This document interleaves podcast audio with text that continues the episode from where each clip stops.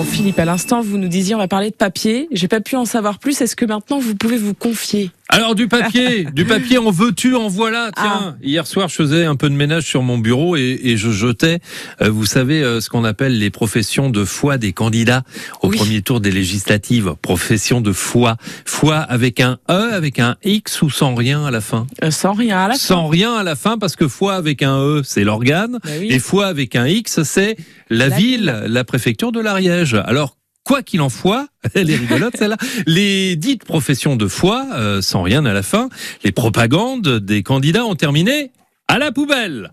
Enfin, plus précisément, Bravo. dans le bac destiné, bien évidemment, au recyclage du papier. hein. C'est quand même marrant euh, qu'au moment où on nous bassine avec euh, les sites internet euh, pour les déclarations d'impôts et tutti quanti, euh, on nous imprime encore des liasses de promesses électorales que parfois certains candidats ne tiendront même pas, alors qu'on nous dit qu'on va manquer de papier. hein. Le journal Ouest France a dû augmenter récemment son édition quotidienne de 10 centimes. Le prix du papier a doublé, même la dame du GPS en parle. La pénurie de papier causée par la pandémie se double désormais d'une hausse des prix de l'énergie liée à la guerre en Ukraine et aux importations de pétrole et de gaz russes. Merci Madame GPS. Heureusement que le papier employé aujourd'hui est largement issu euh, de la filière du recyclage.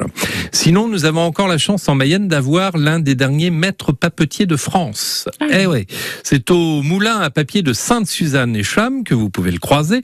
Il produit euh, son papier à base de chiffon. Alors quand je dis euh, chiffon, je parle aussi de vieux draps, euh, de coton, de chanvre, de lin. Ça donne de très beaux papiers tels qu'on les faisait euh, feuille à feuille au XIIIe siècle. Je vous conseille d'ailleurs euh, d'aller visiter le moulin à papier au bord de l'Erve de Sainte-Suzanne et Cham. La visite est guidée et vous constaterez que le, métier de papetier, bah, c'est tout un art. hein. Pourtant, ce grand moulin n'a pas toujours été un moulin à papier. Non, non. En fait, il a aussi moulu le, le grain jusqu'en 1937. Et quand on a un moulin, vous savez, euh, Claire, on a la force de l'eau et on peut faire tourner n'importe quelle machine.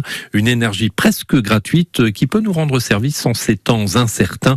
Non, mais à l'eau, quoi? Oh, Oui, de oh, bah, finir je- je- par Nabila avec un beau papier comme ça. N'est-ce pas?